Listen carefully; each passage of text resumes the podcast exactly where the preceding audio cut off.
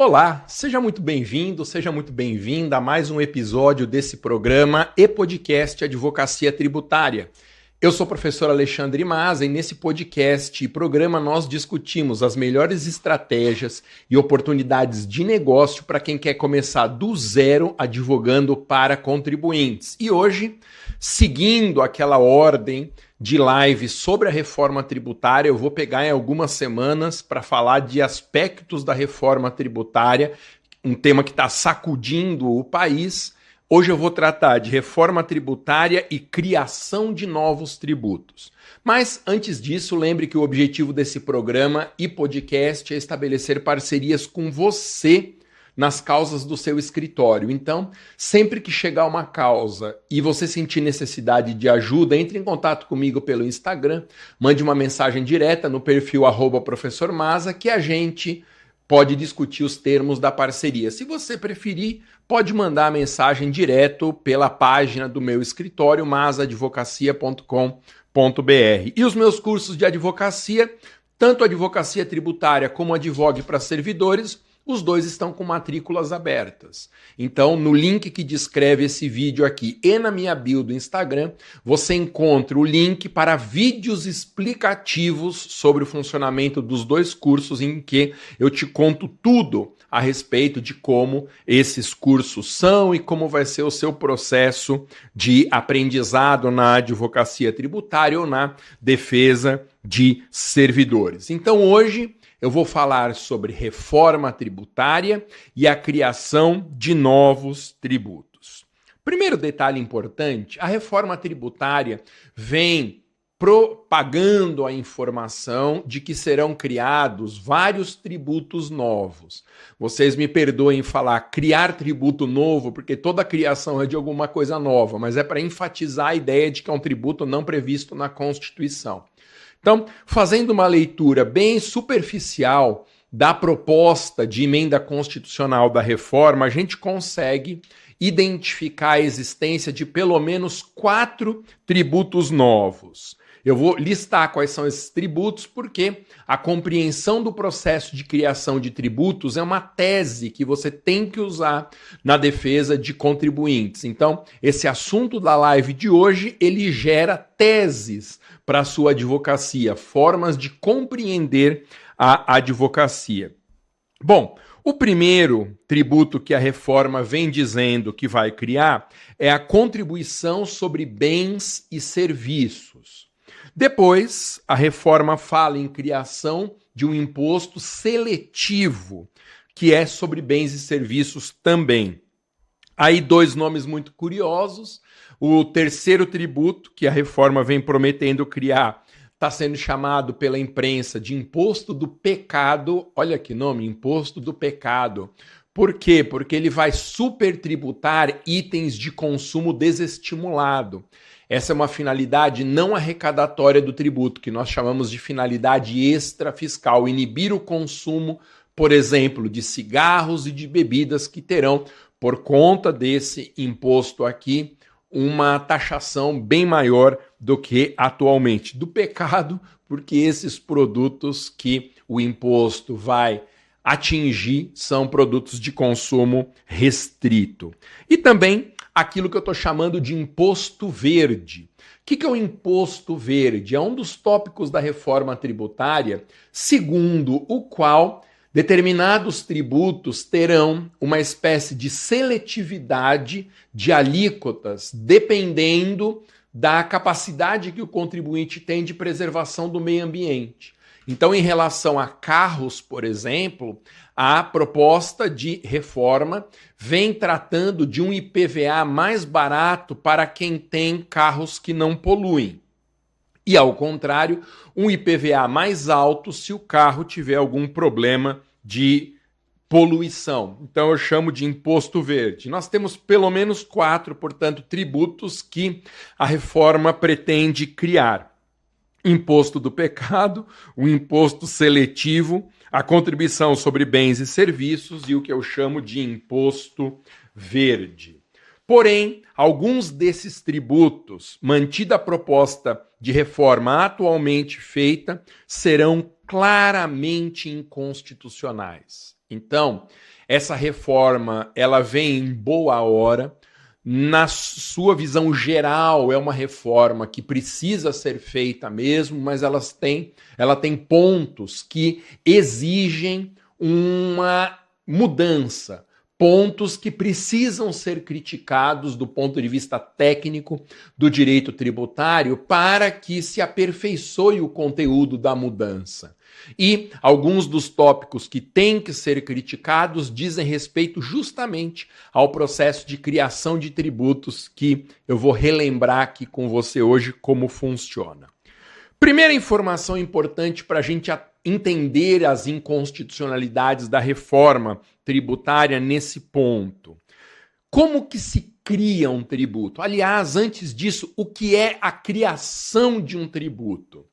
Nós falamos que a criação de um tributo é o processo legislativo pelo qual é instituído um tributo previsto na Constituição ou um tributo novo.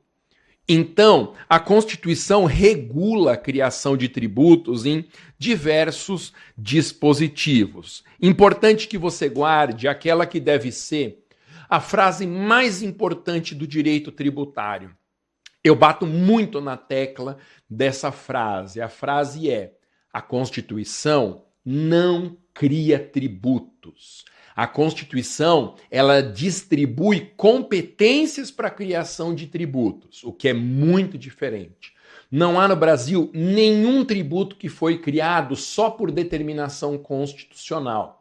O que a Constituição faz em inúmeros dispositivos é falar: ó, tem esse tributo aqui que é competência da União, esse outro tributo aqui que é municipal, estadual, tem taxas que podem ser cobradas por todas as entidades. A Constituição distribui a competência para criar tributo, mas ela não basta, ela não é suficiente para que o tributo seja instituído. Então, se não é a Constituição que cria o tributo, ela só distribui competência, como que um tributo é criado? Muito bem.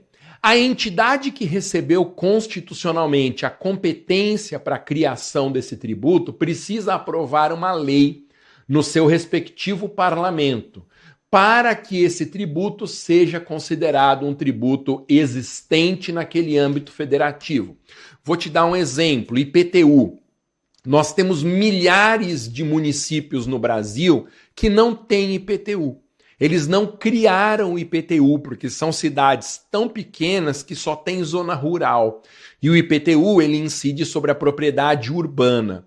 Quer dizer que nesses municípios não existe o IPTU, porque não foi aprovada uma lei municipal na Câmara de Vereadores para a instituição desse tributo. Aliás, guarde essa informação também: a criação de tributos é uma mera faculdade.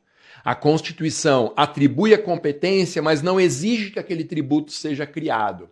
Existe a necessidade de uma vontade do parlamento da entidade competente para que o tributo seja, instituído. Essa lei de criação do tributo, como regra, é uma lei ordinária. Lei ordinária federal, se o tributo for da União, lei ordinária estadual, se o tributo for do Estado, lei ordinária distrital, se o tributo for do Distrito Federal, e uma lei ordinária municipal, se o tributo for do município. Existem poucas exceções à exigência de lei ordinária porque alguns tributos dependem de uma lei complementar para a instituição, mas são casos muito raros. O que acontece, por exemplo, com o empréstimo compulsório, que só pode ser criado por lei complementar. Mas, deixando essas poucas exceções de lado, vamos voltar para a regra. A regra geral é que basta uma lei ordinária da entidade federativa para que o tributo seja criado. Mas a lei diz o que, Masa? Fica criado o IPTU? Não. Criar o tributo é indicar nessa lei ordinária cinco aspectos da chamada hipótese de incidência. Não se assuste com o nome. Hipótese de incidência é o nome que se dá para a lei que está instituindo ou criando um tributo. Então, a previsão abstrata da conduta que acontecendo determina o dever de pagar tributo chama hipótese de incidência. É como se fosse um tipo tributário. E a hipótese de incidência, ela tem cinco aspectos que precisam ser definidos na lei de instituição do tributo para que esse tributo seja criado. Tem o aspecto pessoal, que define quem é o credor e o devedor. O aspecto material, que define o fato gerador. Por exemplo, auferir renda é o fato gerador do imposto de renda. Tem o aspecto territorial, que determina onde acontece o fato gerador. Tem o aspecto temporal, que define quando o fato gerador acontece, e o aspecto quantitativo, que define o valor devido pela atuação combinada de uma base de cálculo e de uma alíquota. Portanto, criar o tributo é isso: é aprovar uma lei ordinária no âmbito do legislativo da entidade federativa competente, definindo esses cinco aspectos da hipótese de incidência. Nesse ponto, há uma questão aqui de maior relevância sobre essa reforma tributária, que é saber se a reforma tributária alterará só a Constituição ou se ela instituirá também regras por lei complementar. O certo é que essa reforma tributária, ela não vai criar nenhum tributo novo. Ela vai dar as condições para que um tributo novo seja criado, mas a instituição desse tributo novo não é a reforma que vai implementar. Quem vai implementar é o parlamento da entidade competente, ok? Por isso que a maior parte das normas dessa reforma fazem parte de um projeto de emenda constitucional que nós chamamos de PEC para modificação da Constituição. Bom, a Constituição de 88 estabeleceu algumas regras especiais para a criação de um tributo. Não basta que o legislativo da entidade competente decida criar aquele tributo, aprove uma lei ordinária ou instituindo. E definindo nessa lei os cinco aspectos da hipótese de incidência, não é só isso.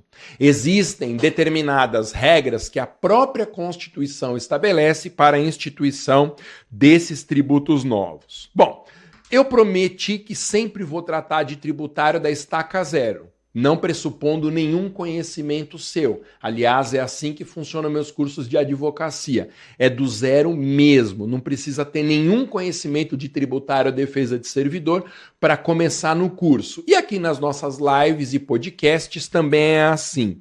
Nós temos cinco espécies de tributo no Brasil. Me desculpe se você já sabe essa informação. Os tributos brasileiros são impostos, taxas, contribuições de melhoria, contribuições especiais e empréstimos compulsórios. São cinco tipos de tributos existentes no nosso país. Taxas e contribuições de melhoria são sempre por lei ordinária mesmo. Empréstimo compulsório exige lei complementar.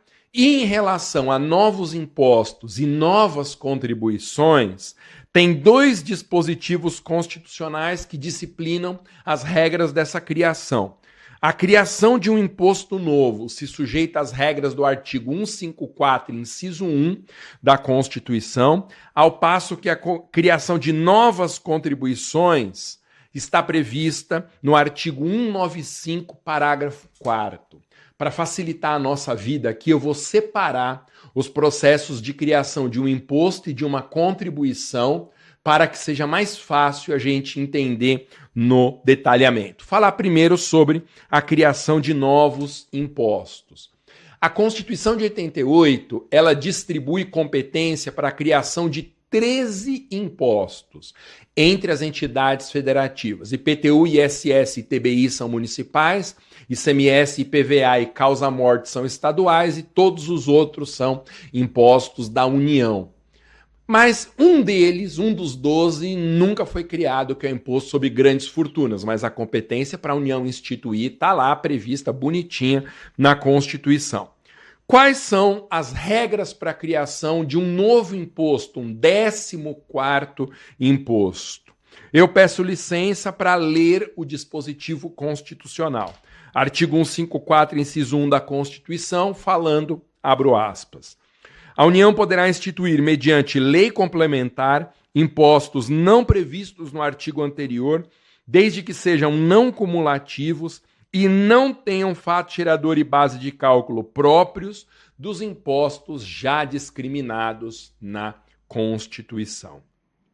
Da leitura desse dispositivo, desse dispositivo, nós conseguimos identificar os requisitos exigidos pela Constituição para a criação de impostos novos. Isso é importante porque isso vai acontecer na criação do imposto seletivo, do imposto verde, são tributos novos no nosso país. Então, primeira regra é a União que cria imposto novo. Não tem como um Estado ou Distrito Federal instituírem o quarto imposto estadual, distrital ou municipal. Não dá. Só a União é que pode aumentar as suas competências, o que gera um problema, porque quando a reforma for mexer nesses tributos, se é que ela vai fazer isso, precisa aguardar a tramitação do processo na Câmara ou no Senado, não poderá ser criado nenhum imposto novo estadual ou municipal, vai ter que ser da União para respeitar o artigo 154, inciso 1. É necessária uma lei complementar, segundo requisito, essa lei complementar também é da União. Aqui nós temos um problema grave no terceiro requisito, o tributo tem que ser não cumulativo. E quarto requisito, tem que ter uma, um fato gerador e uma base de cálculo novos falar um pouquinho do quarto requisito, depois eu volto no terceiro. Fato gerador e base de cálculo novos significa que a Constituição exige para a criação de um novo imposto que o aspecto material da hipótese de incidência, que é a definição do fato tributável, não recaia sobre um fato que já paga outro tributo. E também que a base de cálculo, que é a grandeza econômica sobre a qual o tributo incide, esteja intacta, não sendo tributada por nenhum outro tributo. Então, esse requisito de número 4 ele é exigente. Se a reforma está propondo a criação de impostos que são a unificação de alguns que deixarão de existir, a reforma é obrigada a eliminar os impostos que deixarão de existir, porque senão o fato gerador desse imposto vai impedir a criação de um imposto novo. Então imagina, por exemplo, o fato gerador do IPI, Imposto Federal sobre a tributação de produtos industrializados. Veja, todo mundo está dizendo que o IPI vai desaparecer para a criação do imposto seletivo. Mas se o imposto seletivo vai ser uma aglutinação do IPI com o ICMS e o ISS, primeiro eu tenho que tirar do nosso sistema o IPI, o ICMS e o ISS para deixar os fatos geradores deles livres e as, base de, as bases de cálculo livres também, para que aí seja criado um novo tributo o que vai gerar obrigatoriamente um intervalo que é o intervalo da anterioridade, que precisa ser respeitado. Então vamos supor que a reforma tributária fosse aprovada hoje, instituindo o imposto seletivo e eliminando o IPI, o ICMS e o ISS. Como a emenda foi aprovada, mas ela não cria tributo, precisaria existir uma lei ordinária da União instituindo esse tributo. Aliás, não seria ordinária, seria complementar, que é um dos requisitos que nós vimos aqui. E a lei complementar é que faria a criação desse tributo. Mas quando um tributo é criado, precisa respeitar a anterioridade. Ele só pode ser efetivamente cobrado em 1 de janeiro do ano seguinte ou após 90 dias. E eu tenho certeza absoluta que o corpo técnico do governo federal não pensou nisso. A criação de um imposto novo, ainda que ele seja a aglutinação de impostos anteriores, que desaparecerão, deverá respeitar o princípio da anterioridade. Então, entre a extinção deles e a criação do novo, vai ter que ter um intervalo mínimo, o que transformará esse intervalo num período de tempo sem tributação no nosso país. Questão complicada essa, né? Mas muito interessante. No entanto, o requisito para a criação de imposto novo é em relação ao qual o governo tem que ter mais cuidado é a exigência de que tributos novos não sejam cumulativos. O que é um tributo não cumulativo? Tributo não cumulativo é aquele que não incide sobre ele mesmo.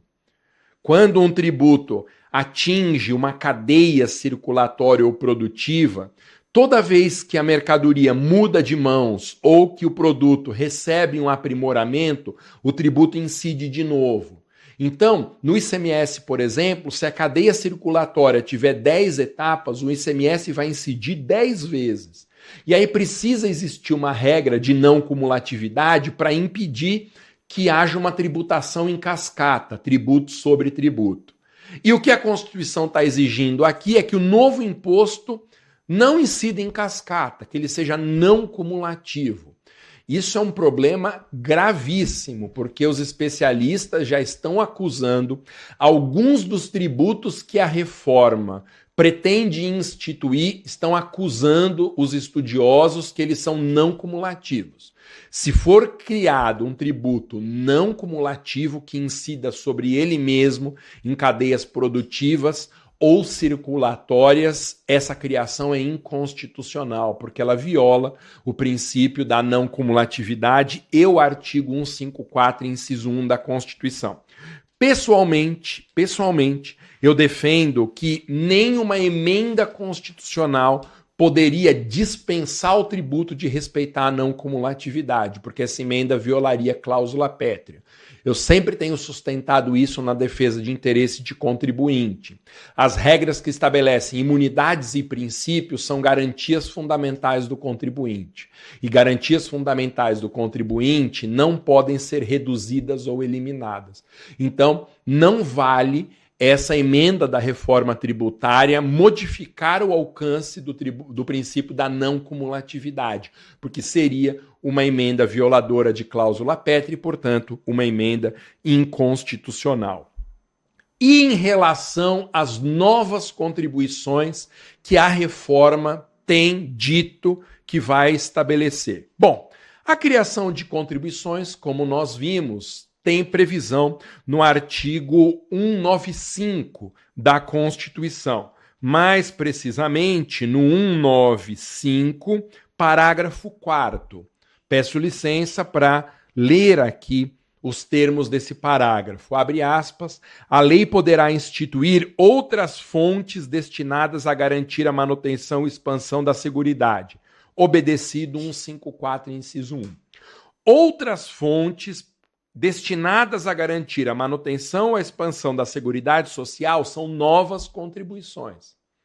Para a instituição de uma nova contribuição, o 195, parágrafo 4 diz que tem que ser observadas as regras do 154, inciso 1.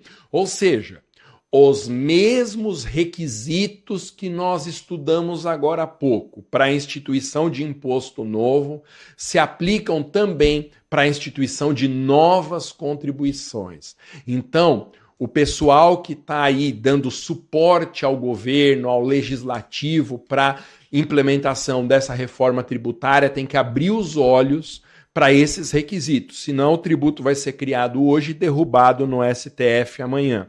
Ou seja, quais são os mesmos requisitos dos impostos para criar uma nova contribuição? Os requisitos são competência federal, porque só a União pode instituir nova contribuição, o que vai gerar aquele problema também do imposto. Estou suprimindo competência municipal, estadual entregando a competência só para a União. Precisará haver uma negociação para que essa perda arrecadatória com as contribuições estaduais e municipais não represente uma redução de receita para a entidade federativa. Mas a primeira regra, primeiro requisito é a necessidade de vontade da União, porque a competência é dela. Segundo requisito, é preciso de uma lei complementar federal. As contribuições têm que ser não cumulativas também, o que é um problema porque as contribuições que a reforma está prevendo, elas são contribuições que incidem de forma cumulativa na cadeia circulatória e produtiva. Então, fica aqui o meu alerta. Então, se você souber de alguém que está dando suporte técnico à aprovação dessa reforma tributária. Se você conhecer alguém que trabalha para um senador, para um deputado, abra os olhos dessa pessoa para a necessidade de observância de todas essas regras. E ainda, o fato gerador e a base de cálculo têm que ser novos, não serem tributados por nenhuma outra contribuição. Resumo da nossa conversa de hoje. A reforma tributária prevê a substituição de vários tributos com o objetivo de simplificar a nossa tributação, mas será, é, será preciso superar vários obstáculos técnicos exigidos pela Constituição, sob pena das mudanças impostas pela reforma tributária serem inconstitucionais. Esse foi mais um programa e podcast da Advocacia Tributária, transmitido em todas as minhas redes ao vivo, às terças-feiras, 19 horas e 7 minutos, horário de Brasília. Te convido também para acompanhar as lives ao vivo, às sextas-feiras, às 11 horas da manhã, o programa Advogando em Direito Administrativo. Eu sempre deixo as reprises para quem quiser assistir nas minhas redes. Então não é porque perdeu ao vivo que vai ficar sem o conteúdo, mas ao vivo é mais legal porque tem aí a sua participação também.